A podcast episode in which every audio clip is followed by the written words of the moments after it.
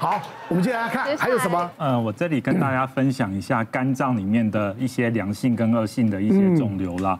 就像刚刚陈医师跟郑医师说的，其实我们在肝脏的肿瘤也是分良恶性。良性其实像是肝脏的囊肿，就是我们俗称的水泡嘛，还有血管瘤，其实是非常常见的。我相信大家应该会做过健康检查嘛，都会做腹部超音波。是。那其实每次超音波做完以后，都医生都会跟你说，哎，你这个肝脏有长水泡，长血管瘤。啊，大家每次听到理由就是整个傻傻住了，我觉得人生都像跑马灯这样子，是啊，对不对？那其实血管瘤很常见，它是肝脏最常见的一种良性肿瘤。其实这个大家不用太担心，追踪就可以了。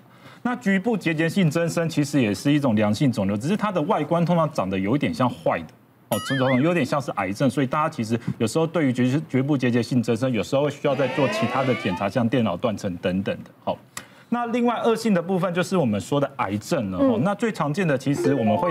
会听到就是肝癌嘛，肝癌其实我们就要看有没有所谓的高风险因子啊，像是 B 型肝炎的患者啊，C 型肝炎的患者，甚至是是有肝硬化的患者，相对来说癌癌症的风险就会比较高，所以可能要特别的去注意。那其他的转移性癌症那就更不好了哈，通常有到转移性癌症就代表你其他地方可能通常都是消化系统或者是肺部有长了肿瘤，那个肿瘤细胞就沿着血流、沿着淋巴跑到肝脏去定居，这我们叫做转移性癌。一旦发现这种癌症，通常都是末期哦，所以是比较呃是比较令人遗憾的一个结果。那其实我在这里没有特别提到，就是一个肝脏腺瘤吧。其实腺瘤这个东西是一个比较呃比较奇妙的东西，虽然我们归类为良性哈，但是其实呃腺瘤它其实是有潜力变成癌症的哦。我们这种叫做癌前病变，它常见是跟所谓的我们避孕药的使用有关系。所以说，如果是女性，有时候我们如果发现有肝脏腺瘤的产生，那病患同时也在吃避孕药的话，一般我们都建议你先停避孕药看看。过个三个月，我们超音波再追踪，看他会不会缩。大部分人都会自己缩小，甚至消失的都有。但是如果没有的话，可能就要做后续的一些治疗了。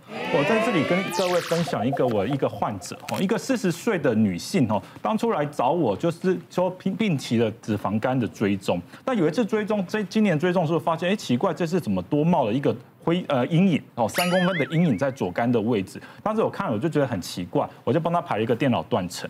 电脑断层的结果，他说：“哎，高度怀疑是肝脏腺瘤。”那我们一听到腺瘤，我就想说啊，是不是有在吃避孕药？我就问病患说：“哎，你有没有在吃避孕药啊？”然后他就说：“有哎，我因为最近在调经，我已经吃了大概半年多的避孕药。”那我想说：“哦，那这样子的话，我建议你避孕药先停掉，然后我们过两三个月，我们超音波再来看一下。”但是病患就真的很焦虑、很紧张，他觉得：“哎，你怎么没帮我处理？”哦，然后他后来就跑去其他医院去，然后去医院以后，他就要求让医生帮他做手术切除那一块地方。哇！后来他病患就真的切掉部分的左肝，还有肿瘤，就切下来结果啊，病理结果完全让大家跌破眼镜。也不是，也不是我们的肝脏腺瘤，它是一个良性，叫局部结节性增生。我刚刚跟各位提过，局部结节性增生，它其实外观看起来有点像肿瘤这样子。是哦，所以做这个故事告诉我们说，其实有时候肝脏发现肿瘤，即使是你做很精密，像电脑断层、核磁共振这些检查，有时候也不一定可以告诉你它真正的病因是什么。并且我有可能另外一个问题就是说，有时候应该要多跟你们的医生讨论一下，有时候追踪可能比贸然直接进行治疗来得更好。二零二二年，二零二二年一月一日，是我永远都记得那一天。哎呦，那一天我被媒体试台，看一下我的照片，真的哦。因为那天我在脸书登了一张超音波的照片。哎呦，怀孕了。结果，对，我拿回家给我妈看的时候，我我妈竟然说：“哇，你叫我懂，叫老辈我叫的他都是。”那结果所有的媒体，哇，全国大小媒体纷纷报道说苦林得癌。哎呦，而且感觉有一种普天同庆的感觉。跨年，所以我就而且很多人跟我打听，说你觉得他还有多少日子？几家欢乐几家愁啊！还在喝酒吃饭，怎么可能呢？所以我就不理他吧。但是不理他，就我阿姨打电话给我妈说：“啊，你别安了，你干咩事啊？这样不行了，然后出来澄清，我说这是肿瘤，而且已经切除了。好，所以这个事情就闹了一大圈这样。可是重点是。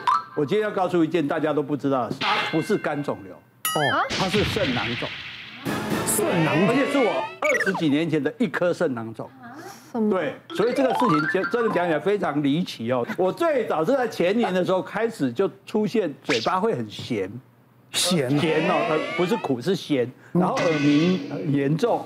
然后常常会觉得很疲惫。那人家就介绍我去看一个中医师，这个中医帮我看了之后，他说：“哦，你是肾虚。”他特别强调，不是肾虚跟他讲的这个虚，肯定是他讲这个虚的。然后呢，可是很奇怪，他居然建议我去看西医的肝脏科，然后我就去西医看一个肝脏科医生。哎，他看了之后也没有告诉我什么，他就说。诶，反正你还好啦，但是你指数有点高，所以你要吃药，自费的药，而且要吃一辈子。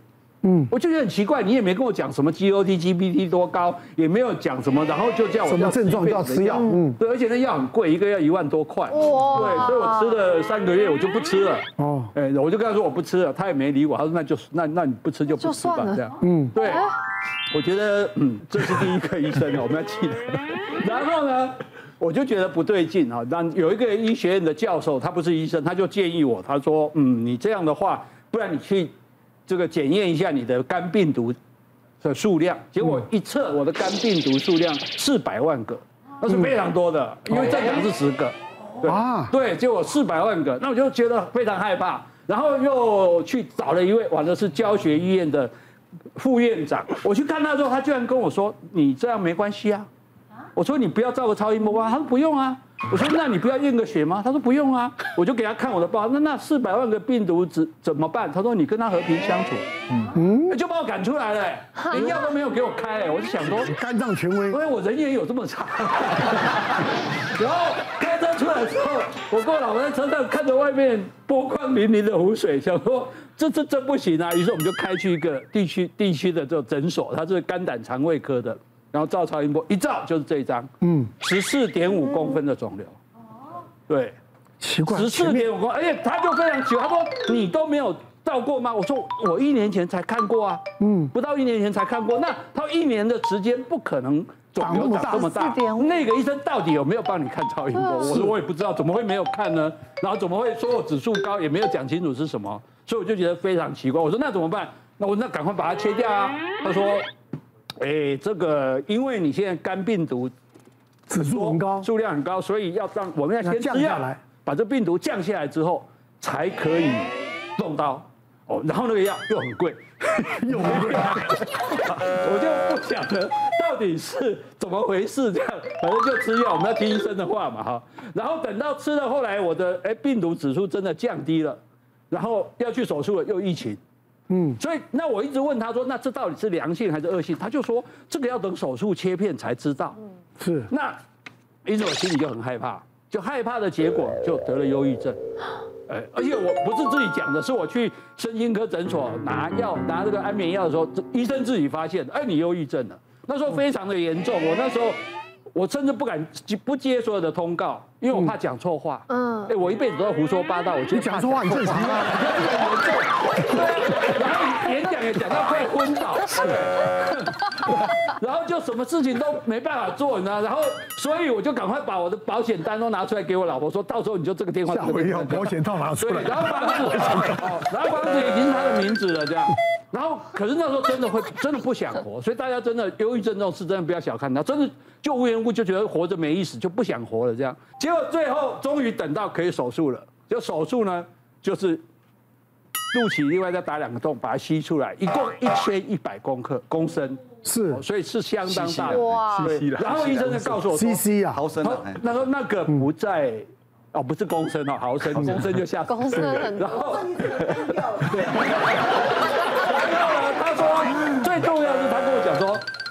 个肿瘤是在肾的，因为我二十多年前曾经有去照过超音波、腹部超音波，照到说我肾有一个很小的囊肿，嗯，对，像大概像乒乓没有乒乓球那么大，所以那医生说怎么，我说怎么办？他说医生说只要他不要被撞破，然后他不要变大就没事。所以我后来几次呃体检照超音波都没有变大，所以我没有理他。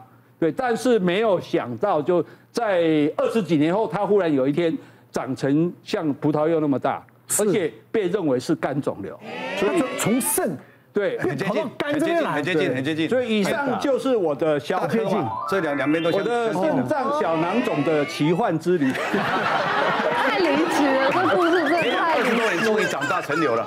因为第一个就是说，一般我们不管在肝脏、肾脏有肿瘤的时候，其实一般我们会做一个穿刺的一个细胞化验。这是一个很基本的东西。我要请教有这个专业的医生，就为什么我一定要把肝病毒的数量降下来才才能才可以才可以去手术？而且搞了半天，我那我那个囊肿根本不是肝的，根本是肾的啊。而且所以在在之前的觉得是肝脏有问，第一个就是我刚才讲的嘛，哈，就是说应该要穿支细胞。第二个就是说他应该要帮你抽一个呃。Alpha fetoprotein 这个东西就是呃甲型胎儿蛋白，胎儿蛋白对，看看到底有没有升高，它才能够去稍微再做下一步的一个动作。那再来就是现在 B 肝哦，因为它呃在治疗的方式是说，假如我 B 型肝炎的病毒指数很高，可是我想胡林大哥应该本身是没有 B 肝抗体嘛，对不对？因为我原来就有 B 肝带原。对，但是一直没有过。那所以一般如果带原病毒量很高的时候，可是你的肝机能 GOT、GPT 都是正常的时候，现在不建议特别去做治疗。反正反而你修身养息好之后，病毒量就会下降。然后再来就是说，您最后的这个结果是一个所谓的肾囊肿，就是我们刚才讲的那种水泡，就是一个单一的那个水泡。比如说它有压迫症状，开始让你有这些腰酸背痛。